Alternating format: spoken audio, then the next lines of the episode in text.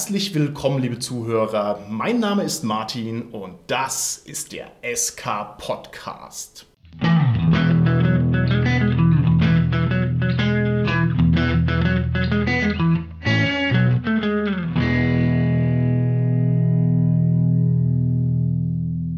Bei mir heute im Studio sind meine lieben Gäste, der Holger, der Carsten und der Dominik. Ja, hallo, der Holger hier. Hallo, hier ist der Carsten. Hi, hier ist der Dominik. Wir nehmen, und die Feinohrigen unter unseren Zuhörern werden es schon längst herausgehört haben, heute in einem nagelneuen Tonstudio auf. Dieses Tonstudio ist so anders und so ungewohnt, dass wir dadurch tief in unserem Innersten verstört und verunsichert sind und überhaupt nicht wissen, wie wir jetzt diese Folge heute bewältigen sollen. Und da haben wir uns gedacht, machen wir das doch gleich zu unserem Thema und sprechen heute mal über ein integrales Element unseres schönen Hobbys und zwar über den Sense of Wonder. Wonder, Wonder, Wonder. Wir haben auch mehr Geld für Effekte im Budget mittlerweile. Wow. So. Sense of Wonder, meine Lieben, bevor wir den Begriff, der tatsächlich etwas sperrig ist und der so klar auch gar nicht festgelegt ist, bevor wir den näher abklopfen, frage ich wie üblich meinen Cast hier im Nagelneuen Studio, wie schaut es denn bei euch aus? Wann hat euch ein Rollenspielerlebnis im Sense of Wonder Sinn das letzte Mal so richtig erstaunt? Wann wart ihr da gesessen und wart völlig verblüfft? Das war bei mir bei einem Cthulhu Gaslichtabenteuer von einem Freund mit vorgefertigten Investigatoren. Wir sind da irgendwie in einer Seance aufgewacht und wussten gar nicht, wie wir da hingekommen sind. Das war so skurril, was da passiert ist. Wir waren da in so einem Haus, konnten dann dieses Haus auch erkunden. Also das war so überraschend, diese ganzen Entdeckungen, die wir dann nach und nach gemacht haben, im Hinblick auf unsere Vorgeschichte von den Investigatoren und ja, was so der Hintergrund war, das so herauszufinden, zu explorieren. Also da habe ich das wirklich deutlich gespürt. Okay, das finde ich super interessant. Gerade bei Cthulhu, finde ich, ist manchmal so der Fall, dass man etwas gutmütig den Sense of Wonder mitgeht, wenn ich das mal so sagen darf, dass man also schon ahnt, naja, jetzt passiert irgendwie was Übernatürliches und ist damit natürlich auch ein bisschen ausgehebelt. Also man ist da gar nicht mehr so, so leicht überrascht davon, aber das hatte ich ernsthaft verblüfft. Mhm, auf jeden Fall. Und da war es, glaube ich, weniger jetzt überhaupt so dieses Übernatürliche, sondern was durch das Übernatürliche passiert ist, was die Konsequenz war. Eben diese ganze Situation, die dichte Atmosphäre. Wir haben das auch auf einer Con in einem Kaminzimmer gespielt. Also das war so toll. Waren da zusammengesessen und ja, dieses Rätsel, dieses riesengroße Rätsel, was da war, was passiert, was müssen wir jetzt tun? Wow, ja, und da gab es so ein paar Entdeckungen, die wir gemacht haben, die waren sehr skurril und natürlich dann auch im Cthulhuiden Sinne dann natürlich auch beängstigend, furchterregend, was wir da so herausgefunden haben, ja. Was wir wohl gemacht haben, was wir aber erstmal nicht wussten aufgrund von der Situation, in der wir da ja waren. Das klingt nach einem spektakulären Rollenspielabend, da beneide ich dich drum. Das klingt ganz toll. Dominik, wie ist es bei dir? Wann hattest du das letzte Mal ein durchschlagendes Sense of Wonder-Erlebnis? Ich hatte mein letztes Sense of Wonder-Erlebnis an einem schönen Samstag. Wir waren schön zusammengesessen und wir haben ein Abenteuer gespielt, in dem man eine Insel erkunden musste. Ich habe dort als neugieriger Elf ins Wasser geguckt und dann kam ein Tentakel, hat mich ins Wasser gerissen, in die Tiefe gezogen. Ich war schon etwas traurig, wollte schon meine Sachen zusammenpacken und dann sind wir alle wieder erbrechend in einem Boot aufgewacht. Und das hat mich schon in meiner Realität stark zerrüttelt. Das erinnert mich an eine Sitzung vor etwa zwei Tagen. War das bei mir, lieber Dominik? ja, das war bei dir. Hervorragend. Okay, gut, gut. Wir haben gespielt Der Leuchtturm des Xarxuris, ein Splittermond-Abenteuer. Warst du jetzt verblüfft, weil du nicht erwartet hättest, dass es hier so zur Sache geht, weil es ja eigentlich eher ein bisschen, sag ich mal, behagliches Splittermond ist? Oder was hat dich jetzt daran besonders irritiert? Verblüfft hat mich, dass es dann so schnell ging und dass es so extrem war und dass man halt einfach nicht damit gerechnet hatte. Also man hat halt von außen nicht wirklich was gesehen. Man hat einfach die Gefahr so extrem unterschätzt. Okay, alles klar. Lieber Holger, wie ist es bei dir? Sense of Wonder, erzähl uns dein heißestes Erlebnis. Aus der Welt der Rollenspiele. Macht es nicht besser. Ja, damals im, im Ferienlager, Bandcamp, ja. Ich würde da zwei Sachen abgrenzen. Hat beides mit Lamentations zu tun, aber einmal ist es quasi das System an sich, wie es sich anfühlt. Also dieses Oldschool-Gefühl, das bedient einfach für mich zumindest so ein bisschen den Sense of Wonder mhm. an sich. Und dann speziell bei Lamentations, wie tödlich das ist. Wir hatten es ja schon mal in irgendeiner anderen Folge erwähnt, wie tödlich da einfach die Rettungswürfe sind. Wenn man sie nicht schafft, weil, naja, dann hat man nicht geschafft und ist halt tot. Und wenn man das das erste Mal im Spiel, wenn das das erste Mal passiert mit einem im Spiel, das überrascht einen doch sehr stark. Gutes altes Lamentations of the Flame Princess weiß einfach zu gefallen. Ich schließe mich da mal ganz flott an und ich habe jetzt auch mal überlegt, was für ein Erlebnis ich da noch berichten kann. Also vielleicht neigt die Rollenspielkarriere dazu, wie alles andere, auch dass sozusagen die Eskalationsstufen höher werden müssen, dass man den Sense of Wonder noch verspürt. Und ich habe jetzt mal versucht, ein bisschen zurückzugehen, wo das gar nicht so extrem war, was da eigentlich passiert ist. Und zwar habe ich mal gespielt eine DSA-Kampagne, ist schon lange her. Und zwar war das die Lamea-Kampagne. Das ist sozusagen die Kampagne, wo man Aventurien auf der Karte nach links verlässt. Die Geografen und Geologen mögen mich jetzt bitte nicht schelten. Was ist das für eine Himmelsrichtung? Westen. Westen, okay, gut, gut, gut. Und man entdeckt sozusagen das aventurische Amerika oder das derische Amerika. Und das fand ich so cool. Also das hat mich echt fasziniert und begeistert, mir einfach zu überlegen, oh Gott, was ist da, was kann das sein? Ja, was ein neuer Kontinent. Also da war ich echt heiß drauf und das hat mich auch echt ja, verblüfft insgesamt. Ist nach links nicht Myranor? Ja, genau. Ja, okay. Ja, also das Güldenland, wie es die guten alten DSA noch nennen. Das habe ich da ganz stark verspürt. Ansonsten bin ich ja meistens Spielleiter und da müssen wir vielleicht auch ein bisschen drüber sprechen, dass der Sense of Wonder für den Spielleiter oftmals anders strukturiert ist. Ich habe ganz viele Sense of Wonder Erlebnisse, die sich dann aus dem Lesen von irgendwelchen schönen Hintergrundwerken ergeben. Also zum Beispiel Lamentations auch hier, Veins of the Earth, das hat mich echt gegruselt, war ich nicht drauf gefasst, wie crazy die Welt unter Tage ist. Oder auch Vornheim, da gibt es eine schöne Pointe zum Beispiel, dass sich alle Geheimnisse der Welt auf der Innenseite von Schlangenhäuten befinden. Das heißt also, die Geheimnisse der Welt wachsen in den Schlangen heran und sind dann innen graviert an ihre Schlangenhäute. Und wenn man die Geheimnisse der Welt wissen will, dann muss man einfach die Schlangenhäute nach den Häutungen einsammeln und dann weiß man alles. Und ich glaube, da habe ich sieben Tage drüber nachgedacht, weil ich das so crazy fand. Fand ich also ganz toll. Wie ist es bei euch? Habt ihr ähnliche Erlebnisse? Vielleicht nicht aus dem direkten Spiel, sondern so aus der Welt der Hintergründe und der Rollenspielnarrationen? Bei mir war das auch im Splittermond-Universum, dass mich dieses ganze Asiatische sehr angefixt hat, weil ich das sonst immer bei DSA ein bisschen vermisst habe. Also diese ganzen fliegenden Tiere und riesengroßen Schildkröten und ja, dass man auf all diesem Zeug reiten kann, habe ich halt schon immer vermisst und das hat mich schon sehr angefixt. Okay. Bei mir war es ähnlich wie bei dir, Holger, das Oldschool-Erlebnis durch unsere Beschäftigung mit Midgard. Jetzt ist natürlich Midgard sicherlich kein Oldschool-Rollenspiel. Wir hatten es ja schon, dass es eben mittlerweile aktuell in der fünften Edition draußen ist, aber ich habe das halt früher in meiner Anfangszeit des Rollenspiels hin und wieder gespielt.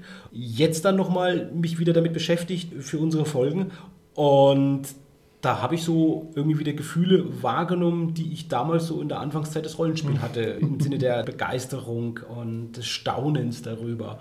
Und ich vermute auch, dass das ein Punkt ist, der den Reiz der Oldschool-Rollenspieler ausmacht, weil die uns Gefühle nacherleben lassen, die wir damals erlebt hatten, wo das so wirklich ganz frisch war für uns, das Rollenspiel noch.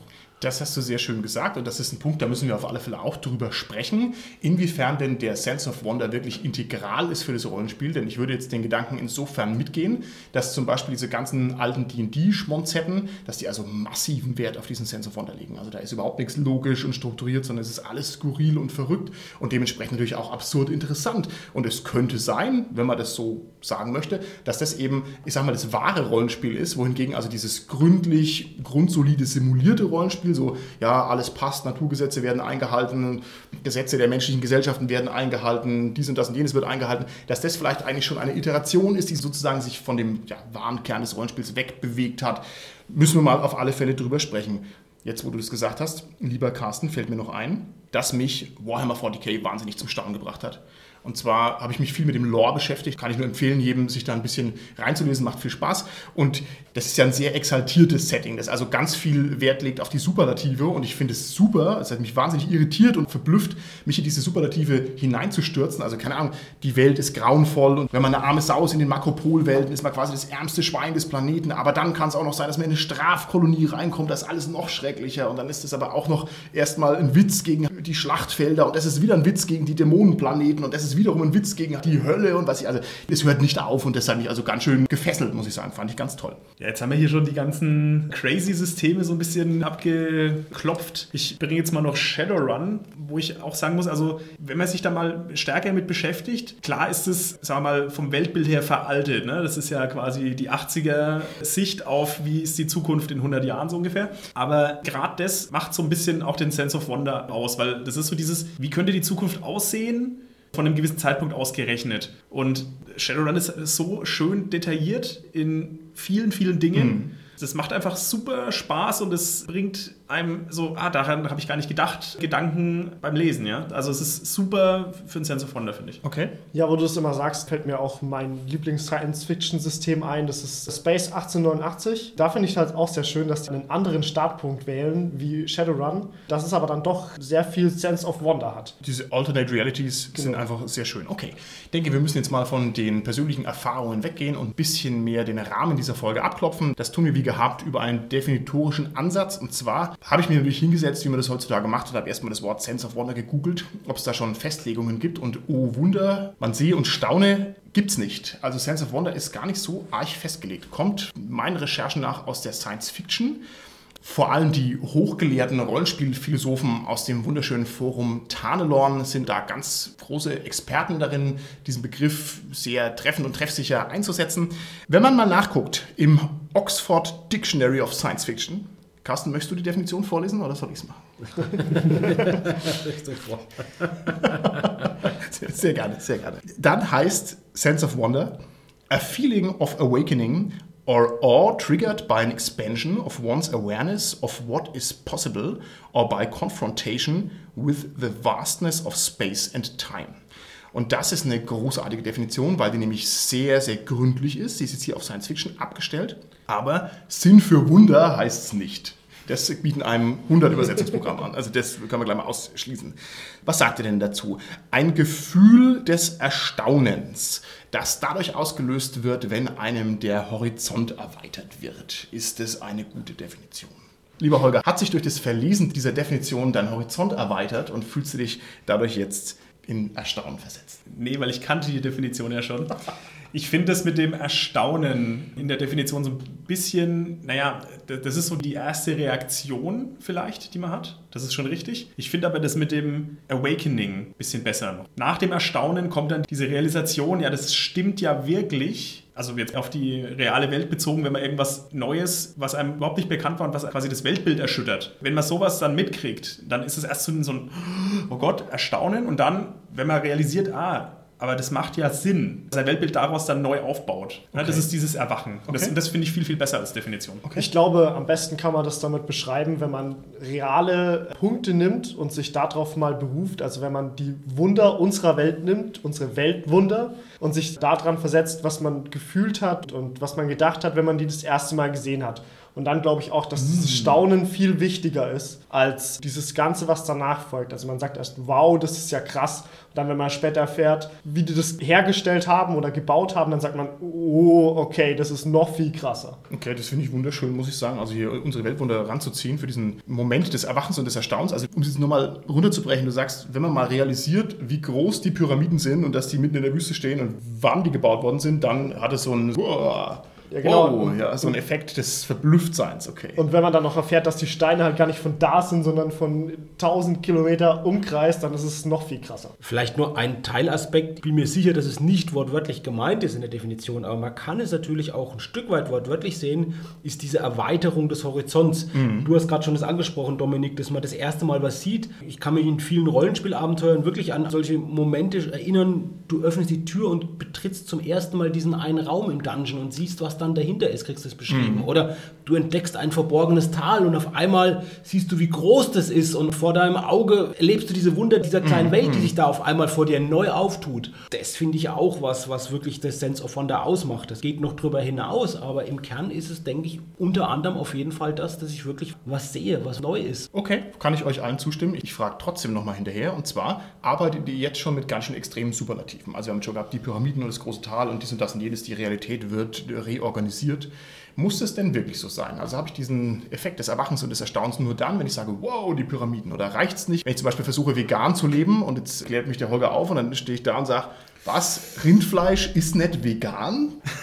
Die essen doch bloß Gras. Ja, und dann sagt mir der Holger, nee, Martin, das funktioniert so nicht. Ja, also dann ja, reicht es schon. Also wäre das jetzt hier schon so ein Moment des Erwachens und des Erstaunens oder keine Ahnung. Wenn der Holger sagt, was, dieser Podcast wird nachbearbeitet, da werden die Äs rausgemacht, das habe ich 100 Folgen lang nicht gewusst. Und die Quasis.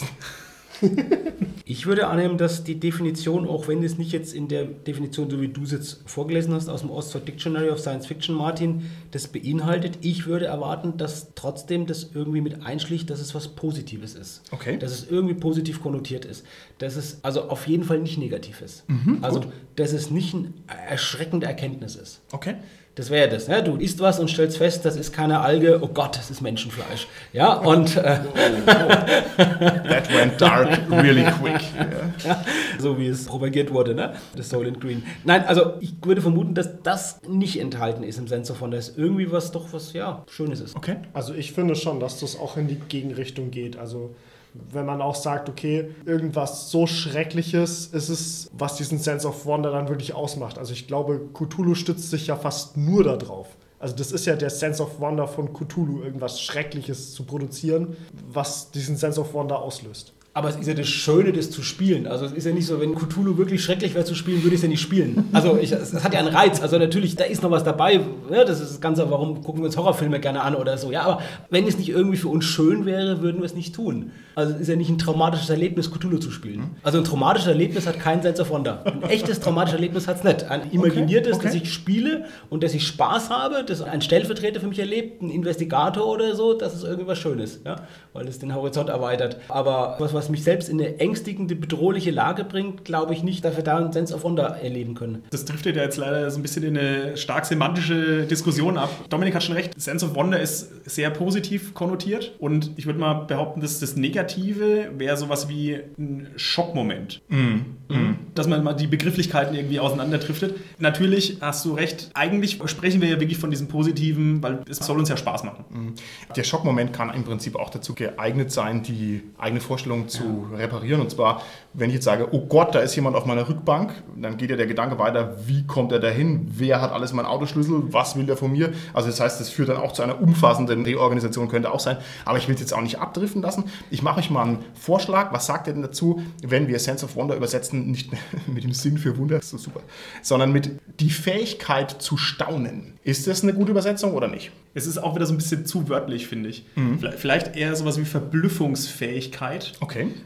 Wobei man auch da wieder sagen muss, naja, ist es wirklich eine Fähigkeit? Ist es was, was ich entwickeln kann oder ist es was, was mir angeboren ist? Okay. Viel wichtiger finde ich auch, ob das dann von Spieler zu Spieler unterschiedlich ist. Also ist ein Sense of Wonder, ähnlich wie in den Foren diskutiert wird, nicht regelabhängig oder systemabhängig und weniger personenabhängig. Weil man sagt ja auch, Okay. die und die Systeme haben halt einen hohen Sense of Wonder und die und die haben einen niedrigen Sense of Wonder. Wenn man jetzt sagen würde, das ist vom Spieler abhängig, müsste ja kein Spieler einen hohen Wert von Sense of Wonder haben. Das ist ein sehr guter Ansatz. Da frage ich direkt mal nach. Wir haben jetzt zum Beispiel einen Salat, der irgendwo wächst. Und jetzt gibt es zwei Sorten Menschen. Die einen sagen, okay, ist ein Salat, ich habe schon tausend gesehen und tausend gegessen. Und andere sagen halt, wow, dieser Salat hat sich aus diesem kleinen Salatpflanzling entwickelt. Nur durch Regen und Sonnenlicht ist das nicht ein unglaubliches Wunder. Ne? Also ihr versteht, was ich meine. Dasselbe Ding, ein Salat, kann man entweder als etwas Verblüffendes wahrnehmen oder man kann sagen, naja gut, es ist halt ein Salat.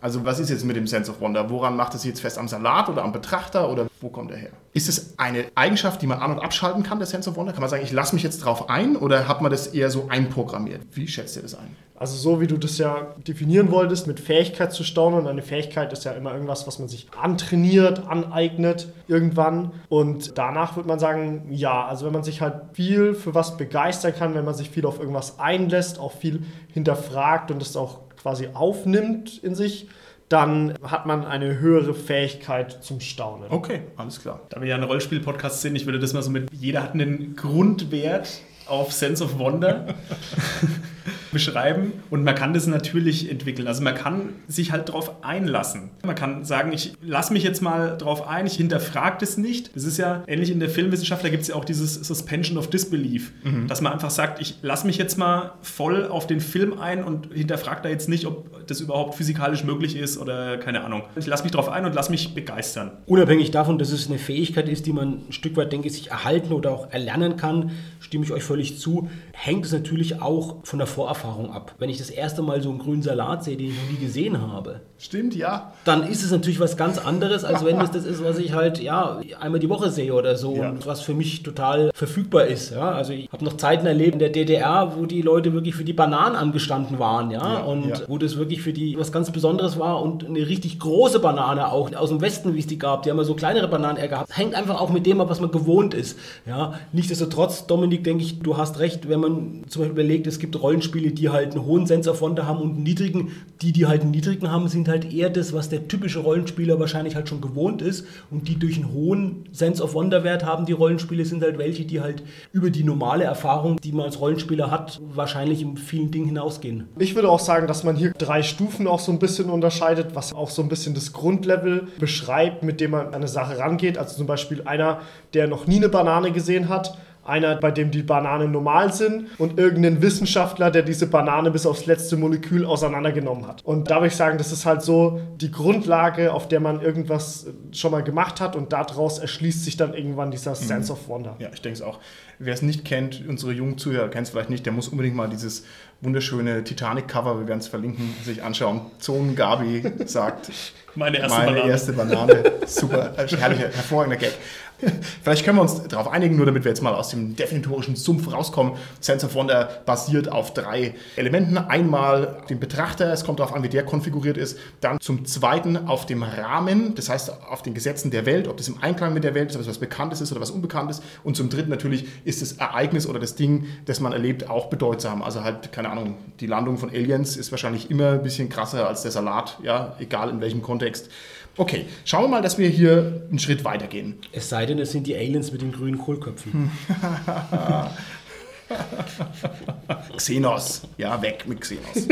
Egal was ist. Ich denke, wir sind uns einig, dass der Sense of Wonder, das heißt die Fähigkeit zu staunen und irritiert zu sein, grundsätzlich eher was Positives ist. Die kindliche Fähigkeit, sich für Kleinigkeiten zu begeistern und über Dinge zu staunen, die Erwachsenen schon trivial vorkommen, führt dazu, dass die Kinder ihre Welt kategorisieren, dass sie ihre Welt sortieren, verstehen, ordnen und führt dazu, dass sie eben zu erwachsenen Menschen werden und halt einfach wahnsinnig viel lernen und in sich reinholen, also wahnsinnig wichtig und bei Erwachsenen das Gleiche. Man würde auch sagen, dass es gut ist, wenn man aufgeschlossen ist, wenn man sich auf Dinge einlassen kann, wenn man sich noch verblüffen lassen kann und so.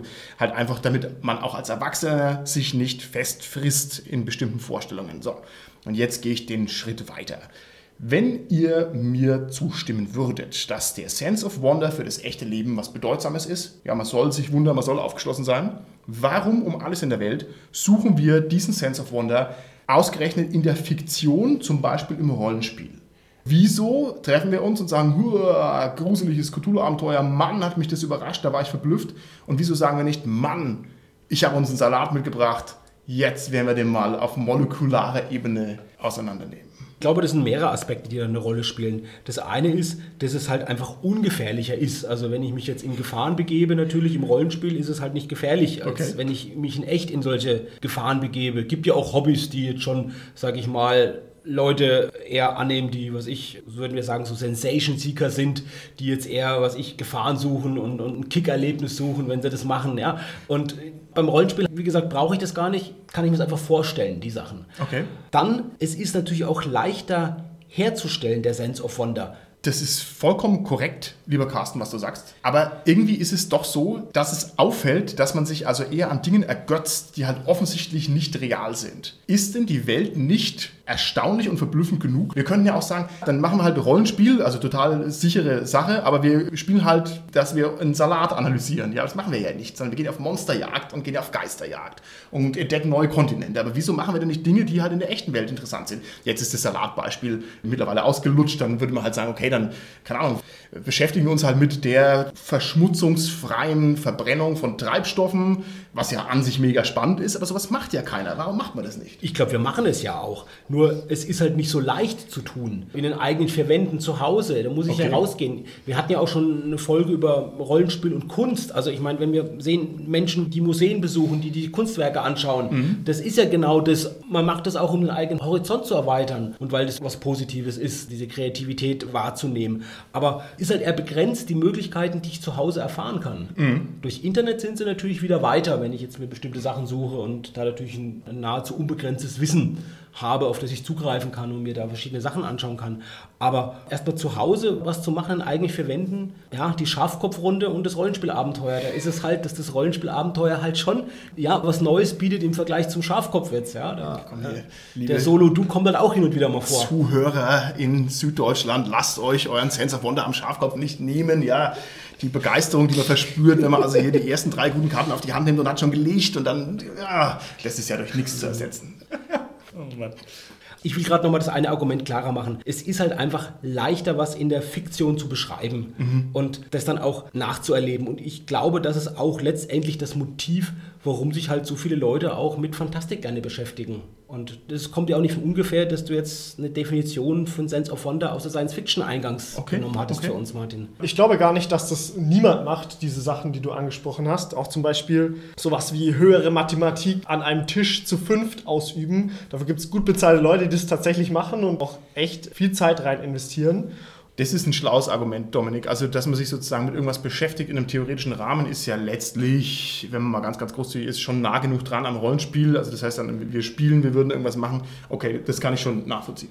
Und mit der echten Welt irgendwie sowas wie Monsterjagen tun, tun ja auch viele Leute, die nennen das Ganze Lab. Die lassen sich da eben auch voll drauf ein und machen das halt auch irgendwie in der Gemeinschaft. Und warum wir alle zu faul sind zum Laden und weil es halt echt teuer ist, das äh, musst du mir halt sagen. Ich möchte nochmal auf die gerade zugrunde liegende Frage zurückgehen, nämlich warum macht man das nicht in der echten Welt, sondern warum zieht man die Fiktion hinzu? Das liegt einfach meiner Meinung nach daran, in der echten Welt kann ich halt keinen neuen Kontinent mehr entdecken. Das geht halt nicht. Da gibt es nichts mehr zu entdecken. Dann muss ich halt ausweichen, wenn ich dieses Erlebnis haben will, auf die Fiktion. Okay, das finde ich eine gute Antwort. Ich könnte natürlich dagegenhalten, könnte sagen, es gibt unendlich viele Menschen, die ich noch nicht getroffen habe. Es gibt unendlich viele Städte, die ich noch nicht gesehen habe. Es gibt unendlich viele Speisen, die ich noch nicht gegessen habe. Also theoretisch gäbe es genug zu tun. Aber ich gehe halt lieber Monster jagen am Freitagabend. Komisch. Okay, sehe ich ein. Also das war jetzt natürlich auch so ein Extrembeispiel. Dieses, ich mache was komplett Neues für, sagen wir mal, die komplette Menschheit, mm, mm. neuen Kontinent entdecken. Das geht natürlich nicht, aber für einen selber, weil es ja dann doch sehr subjektiv ist, hat man ja auch schon gesagt, dieses für mich neue Erlebnisse, in eine andere Stadt reisen, auf einen anderen Kontinent reisen, neues Essen ausprobieren, Leute kennenlernen, sowas, das geht natürlich. Okay, alles klar. Wir schleichen jetzt meiner Meinung nach schon viel zu lange um den heißen Brei herum. Wir müssen nochmal die Nase reintunken und deswegen frage ich euch auf den Kopf zu, welchen Stellenwert hat eurer Meinung nach der Sense of Wonder im Rollenspiel? Ich finde, dass es einen hohen Stellenwert hat, sowohl was die Anforderungen an ein neues Rollenspiel oder ein neues Rollenspielsystem anbelangt, als auch die Anforderungen an ein neues Rollenspielabenteuer, wenn wir jetzt an publizierte Abenteuer denken. Mhm weil die Rollenspielsysteme, wenn man jetzt ein neues Rollenspielsystem macht und man will ja irgendwie dafür auch ja, eine gewisse Community haben oder was ich will es veröffentlichen, dann muss es halt was sein, was es so noch nicht gibt und was irgendwie in gewisser Art und Weise neuartig ist, zumindest in dieser Art der Kombination mhm. seiner Bestandteile. Und bei neuen Rollenspielabenteuern ist es so, dass es in der Regel ja schon so ist, dass man sich was überlegt, was gibt schon bis jetzt, in, zumindest in diesem Rollenspielsystem, in der Welt an Abenteuern und dass man dann irgendwo was macht, was das entweder besser macht, macht oder was halt wirklich was ganz Neues ist, was es so noch gar nicht gegeben hat. Okay. Ich glaube, dass der Sense of Wonder in einem Rollenspiel eigentlich sehr entbehrlich ist. Denn es geht eigentlich um das Rollenspiel an sich. Und wenn man jetzt sagt, man spielt die Reise von Spanien nach Amerika nach und wir sind alle auf dem Schiff und haben alle Aufgaben, kann das, glaube ich, genauso lustig sein, wie man sagt, man spielt Zweiter Weltkrieg Rollenspiel oder Erster Weltkrieg Rollenspiel oder sonst irgendwas, wo gar kein Sense of Wonder enthalten ist. Glaube ich jetzt nicht so, weil, wenn wir uns überlegen, was gibt es denn an den hunderten Rollenspielsystemen und wie viel davon sind wirklich realhistorische mhm. Rollenspiele, dann sind es eher weniger. Und da könnte man sagen, warum sind es so wenige? Warum sind so viele wirklich, die zumindest auch reale Sachen nehmen und die vielleicht in eine Alternativwelt bringen? Ja, wie wir hatten Space, mhm. hatten wir schon mhm. erwähnt, oder Shadowrun, wo es irgendwo mal anders weitergeht als bei uns von der Zeitrechnung her. Oder eben Fantastisch oder Science Fiction oder Horror, wie weil Cthulhu auch unsere Welt nimmt, aber das dann natürlich doch auch anders macht durch den kosmischen Horror, der dazu gepackt wird. Also ich glaube, dass es schon was ausmacht, dass da noch was dazugehört. Nichtsdestotrotz hast du natürlich recht, Dominik, kann es auch genauso ich sonst auf Wonder erleben, wenn ich was Historisches spiele. Das stimmt. Was Historisches wäre ja auch was Neues, wenn man es eben noch nicht kennt. Das hätte also alle Attribute, um Sense of Wonder auszulösen. Aber ich, ich denke schon, also Sense of Wonder ist auf alle Fälle zentral fürs Rollenspiel, denn kein Mensch spielt seinen eigenen Arbeitsalltag nach im Rollenspiel. Sowas gibt es nicht, dass man sich abends trifft und sagt dann, hey, ich will meinen Arbeitsalltag nochmal leben. Nee, sondern es muss halt möglichst was anderes sein. Man muss also eine gewisse Faszination des Neuen und des Verblüffenden verströmen. Okay, Also, Sense of Wonder im Rollenspiel tritt in meinen Augen häufig auf bei irgendwelchen schönen Twists. Oh, die Prinzessin war in Wahrheit ein Cyborg aus dem 40. Jahrtausend. Oder bei irgendwelchen Intrigen oder Detektivplots, wo man dann sagt, was, das war der Bösewicht. Ich dachte, das wäre der Auftraggeber gewesen. Das kann ich übrigens nicht mehr sehen. Also, das ist durch. Also weh, ich lese noch ein Abenteuer, wo der Auftraggeber der Böse ist. Das ist der schlechteste Twist aller Zeiten. Bei mir null Sense of Wonder. Hört ihr es da draußen? Ja? Null. Ich spiele gerade eins, wo der Auftraggeber Ja. der Böse ist. okay. so ist es. Und natürlich auch dann, wenn man ein neues Rollenspiel kennenlernt, finde ich. Also die Kombinationsmöglichkeiten in der Kunst sind unendlich und man sollte meinen, man hat schon jede Art von Fantasy und Fantastik gesehen, aber das ist eben nicht der Fall, sondern ich kann immer noch ein, zwei, drei Iterationen weitergehen und kann immer noch neue Sachen addieren und kombinieren, dass es immer neu und interessant wird. Was mich da interessieren würde, wie ist es bei euch, wenn ihr ein neues Rollenspiel kennenlernt?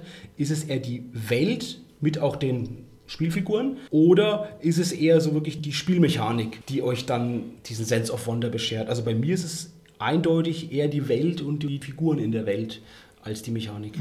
Das liegt aber vielleicht auch daran, dass ich jetzt für unsere Runde gesprochen mal sagen muss, wir probieren ja vielleicht eher klassischere Rollenspiele auch aus. Also wo trotzdem, auch wenn die Welt anders ist, quasi das System zumindest vergleichbar ist mit den anderen, die wir schon gespielt haben. Ich persönlich würde zum Beispiel gerne mal Dread spielen, weil mich Ja. da der Mechanismus, das interessiert mich, wie das einfach funktioniert. Genau. Dread muss man dazu sagen, zur Erklärung vielleicht, das ist ein Rollenspiel, das unsere Freunde von System Matters gerade rausgebracht haben. Und das hat also den mechanischen Kniff, dass man eben keine Proben würfelt, sondern man zieht bei einem Jenga-Turm. Das ist auf alle Fälle eine coole Sache. Und das wäre mir jetzt nämlich auch in den Sinn gekommen, weil es der Carsten so gefragt hat. Die Mechanik reizt mich hier mehr, als dann, was für Plots man letztlich damit spielt. Ich glaube, es gibt auch noch Ten Candles, das ist interessant. Fällt euch noch was ein? Genau bei diesen Spielen liegt es auch daran, die haben ja keine wirklich definierte Hintergrundwelt, sondern die definieren sich über diese Mechanik. Also Brad mit dem Jenga-Turm, Ten Candles mit diesen Kerzen und wie die Erzählung da funktioniert. Und es gibt keine Welt. Also du kannst dir was Beliebiges ausdenken und machst dann das mit der Mechanik. Ten Candles, da ist es natürlich schon so, da gibt es die Welt und die ist halt einfach die treuende Dunkelheit, die halt kommt und die wesentliche Dunkelheit machen. Und da ist natürlich das Geniale, dass dieser Spielmechanismus so gut mit dieser Welt letztendlich ja verbunden ist. So wie ich das verstanden habe, da geht es ja so ein bisschen um die Apokalypse. Genau. Und du kannst da aber jede mögliche Form der Apokalypse spielen. Also das ist nicht festgelegt. Aber die Dunkelheit kommt am Ende. Ja, aber das ist ja sehr vage. Also die Dunkelheit kann ja durch alles Mögliche kommen. Wir müssen jetzt da nicht über Ja, die ja. Feinheiten von dem System wirklich diskutieren, sondern du hast natürlich trotzdem recht. Jetzt, wo ihr mir diesen Gedankenanstoß gegeben habt, muss ich sagen, dass ich tatsächlich bei vielen Systemen durchaus auch einen gewissen Sense of Wonder verspüre oder verspürt habe. Hätte ich jetzt vorher ehrlich gesagt verneint. Ich wäre beim Carsten gewesen, gedanklich, ja, Hintergrundwelt und so ist viel interessanter. Nee, stimmt nicht. Also Fiasco, meine erste Runde, fand ich auch super spannend, wie das so geht. Ne? Also würfellos und szenenbasiert und so weiter. Oder ich habe letztens bei einem Twitter-Bekannten, und zwar heißt der, ich hoffe, ich spreche es richtig aus, Sal, habe ich einmal eine Runde Beyond the Wall mitgespielt. Das war auch total geil. Und dieses prozedurale Generieren von der Hintergrundwelt war super. Also kann ich jetzt so auch noch nicht und so. Also das hat schon auch einen gewissen Sense of Wonder. Was mir dazu einfällt, Martin, ist wirklich die Generierung von der Spielfigur, von einem Charakter. Und wenn ich da zurückdenke an so meine Anfangszeit im Rollenspiel, DSA oder auch Midgard, das war für mich wirklich auch ein Sense of Wonder, mich da hinzusetzen mit dem Regelbuch und mit den Würfeln und meinen Charakter zu erstellen und zu sehen, wie sich da auf dem Charakterdokument die einzelnen Werte füllen und wie das so ein Gesamtkonzept Ja. von diesem Charakter ergibt. Also Scheiß. das kann auch wirklich Sense of Wonder auslösen. Seine erste Figur machen, das ist echt hot. Das weiß ich auch noch. Also wo ich meine allererste Figur zusammengebastelt habe, da geht der Puls hoch. Es ist voll cool. Ne? Liebe Hörer draußen im SK-Podcast-Land, wenn ihr Menschen kennt, die gerne spielen und die Rollenspiel noch nicht kennen, öffnet ihnen die Tür zum Paradies und gebt ihnen die Möglichkeit, an unserem schönen Hobby teilzunehmen. Das ist eure Pflicht. Ich blätter mal. Würdet ihr der Aussage zustimmen, dass der Sense of Wonder eine Ressource ist, die knapp ist, die sich verbraucht und die sich abnützt oder nicht? Ich glaube, dass sie sich definitiv verbrauchen kann, solange sie nicht irgendwie ein bisschen Variationen drinnen hat. Ich habe jetzt in letzter Zeit ziemlich viel aus den steinernen Schwingen von Dominik Larek gespielt. Ich finde es ein super Abenteuer, super cooles Konzept und mir hat es als Leiter sehr viel Spaß gemacht. Aber nach dem fünften Gargoyle, der irgendwo rumrennt, fängt dann auch diese Paranoia an, was auch sehr schön ist, auch als Spielleiter zu beobachten, dass die Figuren dann anfangen, die ganze Zeit auf irgendwelchen Steinfiguren rumzuhämmern, weil sie Angst haben, dass sie von irgendeinem Gargoyle angegriffen werden. Und dadurch glaube ich eben, dass sich sich dieser Sense of Wonder schon verbraucht, aber sobald dann eben der erste Gargoyle bei denen auf ihrer Seite steht, waren sie halt wieder super toll und dieser Umschwung der Moral dieser Gargoyles hat, glaube ich, einen hohen Sense of Wonder Wert. Da bin ich jetzt in der glücklichen Lage, dir noch ein bisschen Sense of Wonder zu verschaffen. Ich kenne nämlich den Dominik Ladek persönlich und was also wenige wissen, ist, dass der selber ein Gargoyle ist. Ne? Krass, oder? Wow. Carsten, du spielst viel Cthulhu, bist ja auch ein begnadeter Cthulhu-Abenteuerschreiber mit vielen Meriten, die du da schon eingeheimst hast. Wie ist es bei dir mit dem Sense of Wonder bei Cthulhu? Hat sich das bei dir kein bisschen verändert? Kannst du nach wie vor in ein Cthulhu-Abenteuer reingehen und kannst sagen, oh, ich bin ein ganz normaler Fensterputzer in den 30ern und das wird ein ganz normaler Arbeitstag und dann BAMS, Amnesie. Also die Immersion, da hatten wir auch schon eine Folge, die ist sicherlich schwieriger, wenn man halt schon vieles aus der Welt kennt und da dann Erwartungen hat und eben den Hintergrund schon ganz gut kennt. Aber diesen Sense of Wonder erlebe ich ja auch als Autorenperspektive aus einer technischen Art und Weise, dass ich halt sehe, wow, wie ist denn das gemacht, wie ist denn das aufgebaut, was kommt da jetzt, was hat sich der Autor da alles noch einfallen lassen. Bei mir kann der wirklich relativ leicht ausgelöst werden noch, also durch gute Atmosphäre beim Beschreiben, durch ungewöhnliche Begebenheiten, ungewöhnliche Orte, ungewöhnliche Wesen, die irgendwie beschrieben sind oder wie die dann interagieren mit anderen durch Props, durch Dynamik. Wenn ich das erlebe, das löst bei mir wirklich immer wieder auch so ein Sense of Wonder aus. Vielleicht nicht mehr so groß, wie es früher war an der Anfangszeit vom Rollenspiel, aber doch immer wieder. Also quasi Amnesie halt nur mal woanders, an einem anderen Ort. Genau. Okay, gut. Was mich viel mehr interessieren würde, ist, nachdem ihr ja schon alle Jahrtausende Rollenspiel spielt Mhm. und der Carsten ja DSA schon dreimal durchgespielt hat, wollte ich euch mal fragen, wie das bei euch ist, wenn ihr Abenteuer zweimal spielt und denselben Sense of Wonder, denselben Twist nochmal erlebt. Ist der dann abgenutzt oder ist er nicht eigentlich immer noch cool, weil die anderen den auch cool finden? Das ist eine hervorragende Frage. Für mich persönlich ist er dann weg. Also ich habe da kein Sense of Wonder Vergnügen mehr dran, sondern er ist fort. Ich amüsiere mich in so einer Spielsituation einfach anders. Also ich habe überhaupt kein Problem, dasselbe Abenteuer dreimal zu spielen. Macht mir gar nichts, aber ich habe halt dann mehr Spaß an anderen Sachen im Abenteuer. Nicht am Twist, nicht an der Überraschung. Ich will es jetzt mal nicht fürs Rollenspiel beantworten, sondern für Filme. Bei Filmen ist es ja so, wenn man da den Twist kennt, da finde ich auch, dass es weg ist. Aber dann kann man sich auf andere Sachen im Film besser konzentrieren. Ja, weil beim ersten Mal ist so, wow, dieser Twist, krass und so weiter. Und dann beim zweiten Mal anschauen, weiß man, ah, der Twist kommt jetzt. Jetzt kann ich mich irgendwie mal auf Nebenhandlungen konzentrieren oder ich kann das mal besser durchdenken, weil ich weiß es ja schon. Das finde ich dann auch interessant. Dann gibt es vielleicht eine neue Ebene, wo dann der Sense of Wonder wieder entstehen kann. Mich würde es auch interessieren, an die Leute, die irgendwie jeden Tag zweimal Herr der Ringe durchgucken, alle äh, Filme, ob das dann wirklich noch cool ist, auch diese ganze Armee nochmal zu sehen und hat man da immer noch genauso viel von? Also es gibt ja wirklich Leute, die Filme 5000 Mal im Jahr angucken, weil sie diesen Sense of Wonder immer wieder genießen wollen. Die wollen immer wieder diese riesige Ork-Macht sehen und die wollen immer wieder Helms Klamm sehen und ja. Das ist eine spannende Frage. Ich glaube, da gibt es mehrere Erklärungsmöglichkeiten, warum das dann so, so reizvoll ist. Das eine ist ja vielleicht das, was ich schon vermutet hatte bei den Oldschool-Rollenspielen, dass ich beim nochmaligen Anschau wieder in den ähnlichen Zustand komme wie damals, wo ich das allererste Mal gesehen habe. Das wäre eine Erklärung dafür. Eine andere Erklärung dafür kann ja einfach auch sein, dass das natürlich was Angenehmes ist. Je häufiger ich was schaue, gibt diesen Mere-Exposure-Effekt, desto besser gefällt mir eine Sache, wenn ich die häufiger erlebe oder so. Und es dann einfach ein schönes Ritual ist. Ja, jetzt zum Beispiel Herr der Ringe immer wieder zu schauen, an der Weihnachtszeit zum Beispiel. Das ist einfach ein schönes Ritual, das immer wieder zu machen und, und hinzugehen. Also da geht es aber natürlich dann nicht mehr um den Sense of Wonder. Also um diesen Sense of Wonder geht es ja nicht mehr, weil ich es halt schon kenne alles. Okay, ich finde, das ist ein bisschen paradox. Ich kann mich aber täuschen. Und zwar glaube ich nicht, dass es möglich ist, zweimal in denselben Fluss zu springen, wie man so schön sagt. Also ich kann mich nicht zweimal gleich erschrecken lassen. Das geht nicht. Also entweder ich wäre erst malig authentisch erschreckt und beim zweiten Mal ist es wenigstens nicht das gleiche Erschrecken, sondern eine andere Art. Also glaube ich, dass sich der Sense of Wonder da schon irgendwie abnutzt. Aber gut, weiß ich nicht. Vielleicht kann man ein bisschen niedrigschwellig herangehen. Ich kann Drachenplots nicht mehr sehen im Rollenspiel. Ich hasse Drachen. Irgendwo ist ein Drache, ich denke mir, äh, wie langweilig. Ja, so, so ist es halt.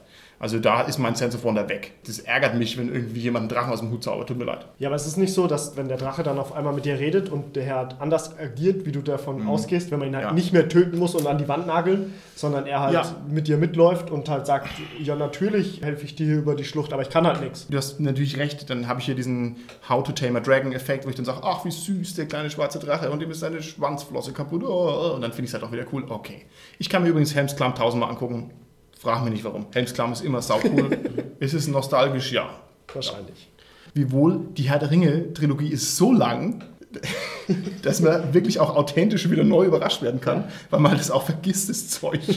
Ich möchte noch mal kurz darauf zurückkommen, auf deine Frage vorhin, Dominik. Du hast ja gesagt, wenn man jetzt ein Abenteuer mehrmals spielt, wie ist es dann? Da hast du ja gemeint gehabt, wenn man das als Spieler mehrmals spielt. Ja? Also ich würde mich vermuten, dass ich als Spielleiter zumindest während des Spielen des Abenteuers nicht unbedingt einen Sense of Wonder erlebe. Ich habe eine Herausforderung, ich habe eine Spannung da, ich habe manchmal auch Immersion, aber so diesen Sense of Wonder erlebe ich natürlich meistens eher aus Spielerperspektive. Wobei ich überlege, ja, vielleicht, wenn die Spieler was Besonderes machen, ja, vielleicht. Also das wollte ich auch gerade sagen. Ich habe das als Spielleiter sehr oft, dass meine Spieler mhm. sich halt irgendwelche Ideen aus dem Hut zaubern, mhm. auf die ich halt nie komme. Deswegen habe ich da sehr oft Sense of Wonder, weil sie halt immer das ganze Abenteuer auf den Kopf stellen, sobald sie den Raum betreten. Oder wie der René einfach immer alle umbringen. Ja. ja. Ein interessanter Aspekt, der mir da noch einfällt, ich glaube, den Sense of Wonder erleben wir beim Rollenspiel immer nur aus Spielersicht oder als Spielleitersicht, aber nie aus Sicht der Spielfigur, des Charakters. Haben wir denn schon mal einen Charakter oder eine Spielfigur gespielt, die jetzt einen Sense of Wonder erlebt? Die erstaunt ist, letztendlich ist es ja wirklich, der Sense of Wonder ist, ich glaube, die ganze Zeit, wo wir darüber gesprochen haben, immer nur, wenn ich als Spieler den erlebe. Ich persönlich spiele das sehr gerne aus, weil ich halt fast nur Elfen spiele und die wundern sich halt über alles, was toll ist und nicht so funktioniert, wie es funktionieren soll. Und somit spiele ich das halt einfach ständig aus. Dann sage ich halt, was, euer Wasser kommt aus der Wand, seid ihr verrückt? Und ihr könnt es mit dem komischen Handgriff an und zumachen. Ihr seid doch Magier, ihr habt gelogen. Ich könnte noch den Sense of Wonder, wenn man sich als Spieler da mega schlecht vorbereitet. Man merkt dann auf Seite 17, oh, what? What? Das ist, das ist mein Part auch. Das ist doch der Böse. Der ist doch der Bösewicht. genau, das kenne ich auch. Also das ist selten, aber kenne ich auch. Okay, dann würde ich gerne von euch eine Frage beantwortet haben, die mir tatsächlich ein bisschen auf der Seele lastet. Und zwar gibt es in meinen Augen einen wahrnehmbaren Widerspruch, der darin besteht, dass viele Rollenspieler eher Sense of Wonder reduzierte Systeme spielen. Also ich würde zum Beispiel mal sagen Kitchen Sink Fantasy, das ist ein hervorragender Begriff, also quasi Ausguss Fantasy, weil man halt alles neu haut. Ja? Und es ist egal, was es ist, ob das jetzt ist Midgard oder Schwarze Auge oder Splittermond oder jedes andere Fantasy-System, wo eben immer alles möglich ist. Also alle erdenklichen Plots passen da rein, wie eine gute Star Trek-Folge. Ja? Immer kann alles passieren auf dem Raumschiff. Genauso auch bei der Fantasy beißt sich das nicht. Würde man nicht erwarten, dass die Leute eher nicht diesen altbekannten Bereich spielen, sondern dass sie eher sensationslüsterner wären, wenn der Sense of Wonder eigentlich so zentral ist. Wieso spielt nicht jeder Lamentations immer zu? Da müsste man vielleicht direkt mal zwei Systeme vergleichen, die jetzt nicht unbedingt Fantasy sind, aber es eignet sich sehr gut dafür. Nämlich auf der einen Seite Numenera und auf der anderen Seite Cthulhu. Bei Numenera ist es ja so, das erscheint als Fantasy, aber ist ja in Wirklichkeit so, ja, weird Science Fiction. Und gerade weil da wirklich alles passieren kann und das, ja, das hat überhaupt keine Grundlage irgendwie. Also in der Welt ist einfach alles, alles, alles möglich, egal wie komisch und weird und was weiß ich es ist. Und es hat keinen ja, kein Fels in der Brandung sozusagen, ne? also was Festes. Dadurch wird alles, was irgendwie weird ist, es hat keine Vergleichsbasis. Also es ist halt da, aber äh. und bei Cthulhu im Gegensatz dazu ist es so, das spielt ja in unserer realen Welt. Jeder hat die Erfahrung, ja, ich bin in der realen Welt, so müsste das ablaufen. Und wenn dann was Komisches passiert, was nicht erklärbar ist, dann ist es halt so eine Signalspitze, die ja Sense of Wonder auslöst. Okay, das finde ich ist eine sehr schöne Erklärung. Jetzt bei Cthulhu könnte man sogar sagen, es ist sogar noch eine Art reduzierte Realität, weil die Autos sind langsamer, es gibt keine Smartphones, es gibt kein Internet, bla bla bla bla. Also sozusagen die gute alte Zeit, sag ich jetzt mal, ne? wenn halt Cthulhu nicht käme. Wobei diese gute alte Zeit ja gewissen Charme hat und vielleicht so auch einen gewissen Sense of Wonder ja auch schon hat. Das stimmt, weil es fremd ist, natürlich. Um nochmal auf deinen Breit zurückzukommen, den du am Anfang erwähnt hast. Dadurch, dass so viele Sachen enthalten sind, die man halt nicht ständig benutzen möchte, um diesen Sense of Wonder-Wert halt aufrechtzuerhalten, muss man halt versuchen, das Level sehr low zu halten, wie du es ja am Anfang schon mal gesagt hast, dass halt diese Spitzen dann so extrem sind. Mhm. Deswegen versucht man halt auf einer soliden Grundbasis, unter der sich jeder was vorstellen kann, in, unter Alltagsleben, das dann eben so als Grundlage, als Grundstoff, um dann diese Sense of Wonder Türme darauf aufzubauen, okay. zu benutzen. Das finde ich sehr gut. Das ist schon fast ein gutes Schlusswort. Dann sind wir an dieser Stelle auch schon fast wieder raus aus der Folge. Jetzt frage ich noch zum Abschluss einmal rundherum in den Cast hinein und jeder Hörer draußen an den Empfangsgeräten mag da seine eigene Antwort dazu finden oder noch ein bisschen drüber nachdenken. Welche Art von Sense of Wonder wünscht ihr euch? für euer nächstes Rollenspiel? Was würdet ihr richtig cool finden? Was würde euch begeistern? Was würde euch verblüffen? Ich will das nächste Mal einen Elf haben, der auf einem fliegenden Rochen gleitet und mit leuchtenden Pfeilen schießen kann. Also das heißt, einen Sense of Wonder, der sozusagen deine Spielfigur aufpeppt und verstärkt. Kann man Ja. das so sagen? Okay, gut. Ich bleibe ein bisschen bodenständiger. Und zwar, ich würde mir einfach wünschen, dass wir mal in einer von den nächsten Rollenspielrunden wirklich ein neues System spielen. Also Dread zum Beispiel oder Ten Candles oder was auch immer. Okay. Irgendwas Powered by the Apocalypse vielleicht, weil wir das einfach noch nie so gespielt haben und da könnte wirklich ein guter Sense of Wonder für alle entstehen. okay. Und zwar natürlich ohne, dass du darauf vorbereitet bist. Das heißt, du kommst rein ins Wohnzimmer und dann sagst du, hey, wieso habt ihr alle keine Schuhe an? Und dann sage ich, das ist unser neues System. 10 Feet oder irgendwas. Bei einem neuen System würde ich mir ein System wünschen, das letztendlich bekannte Konzepte umdreht, wie zum Beispiel D&D-Setting Dark Sun, das super gut gemacht hat. Also einfach sowas in der Art, was einfach bekannte Rassen nimmt oder so, aber die letztendlich verkehrt in ihrer Ausgestaltung dann zum Beispiel, ja, oder das ganze Konzept der Welt irgendwie umdreht und so, also sowas in der Art. Das wäre jetzt für mich ein schönes neues System, was ich für mich als reizvoll erlebe und auch wirklich mit einem, ja, mit einem gewissen Anteil für mich auch an Sense of Wonder dann beinhaltet. Okay, das finde ich sehr schön. Dann mache ich vielleicht den Abschluss. Ich würde mir wünschen, dass mich meine Spieler auf einem höheren Level herausfordern. Es ist klar, dass die Spieler immer Nonsens und Murks machen. Und zwar hat ein Studiogast von uns erwähnt in einer Folge, die ist noch gar nicht so lange her. Das war der gute Gerd, der hat gesagt, er macht es so, dass der manchmal aus dem Zimmer rausgeht als Spielleiter und die Spieler beraten sich und dann kommt man wieder zurück und dann weiß man gar nicht, was die machen. Aber das hat sozusagen eine höhere Qualitätsstufe, weil man es wirklich nicht weiß und die sich absprechen konnten. Ich glaube, das fände ich mal eine coole Sache und es würde mich verblüffen, was da dann bei rauskommt. Wenn du einen hohen Grad an Herausforderung willst, kann ich aber meine Gruppe zu dir einladen. Oder du gehst jetzt mal aus dem Studio raus, Martin, und wir drei überlegen uns jetzt mal was und dann kommst du wieder zurück. Okay, das finde ich super. Das machen wir. Dann bis gleich.